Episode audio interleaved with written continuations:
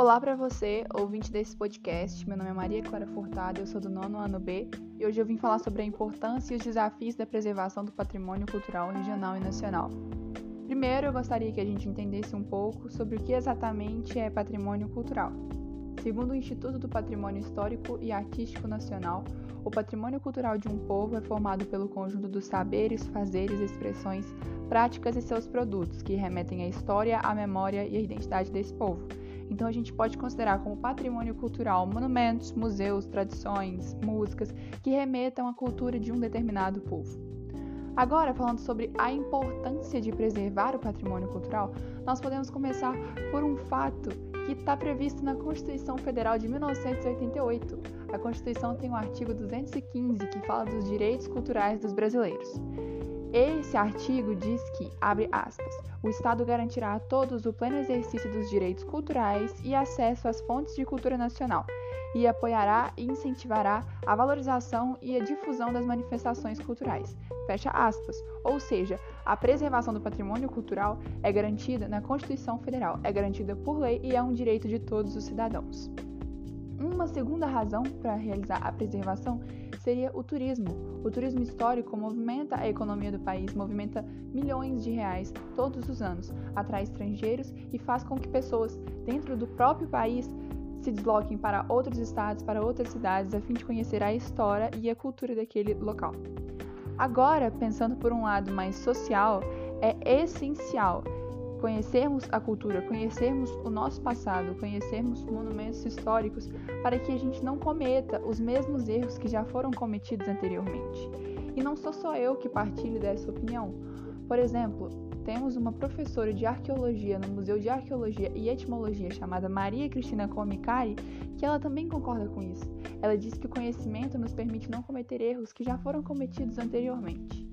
Além disso, ela acrescenta que o ser humano precisa ter relações interpessoais.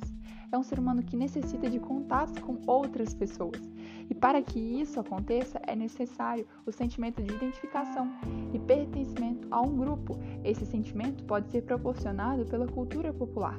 Por exemplo, um indivíduo pode se relacionar, ele pode se identificar, ele pode se sentir pertencente a um grupo quando ele se identifica com a linguagem, com os hábitos daquele grupo, por um exemplo.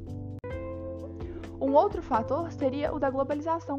Com a globalização, nós temos grandes espelhos culturais, acho que nós podemos falar assim, para o melhor entendimento, seriam, como exemplo, a Europa e os Estados Unidos.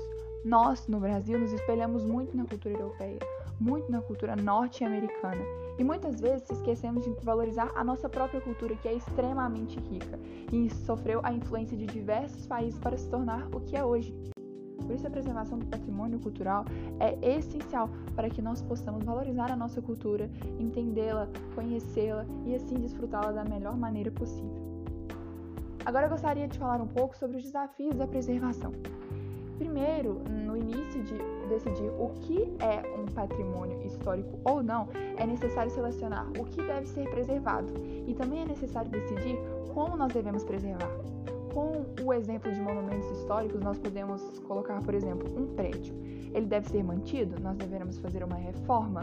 Como deverá ser feita essa reforma para que não prejudique a estrutura, para que não tire as características históricas daquele local?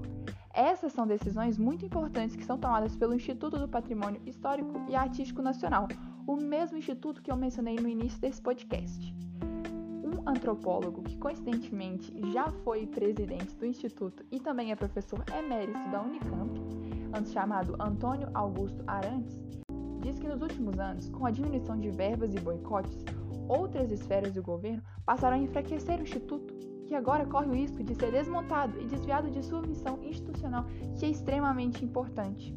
O mesmo está acontecendo com outros órgãos da cultura, como a Fundação Palmares e a Casa de Rui Barbosa, que é um importante centro de pesquisa e reflexão sobre políticas de cultura. Isso mostra não somente o descaso dos nossos governantes com a cultura, mas também da sociedade, que precisa se envolver mais e entender mais os seus costumes e assim preservá-los. Apenas com o envolvimento da sociedade e do governo e a valorização da cultura nacional é possível resolver problemas como o vandalismo e o abandono, abandono de culturas, de locais, movimentos e tradições. Bom, eu espero que você tenha aprendido um pouco mais no podcast de hoje. E é isso, até a próxima.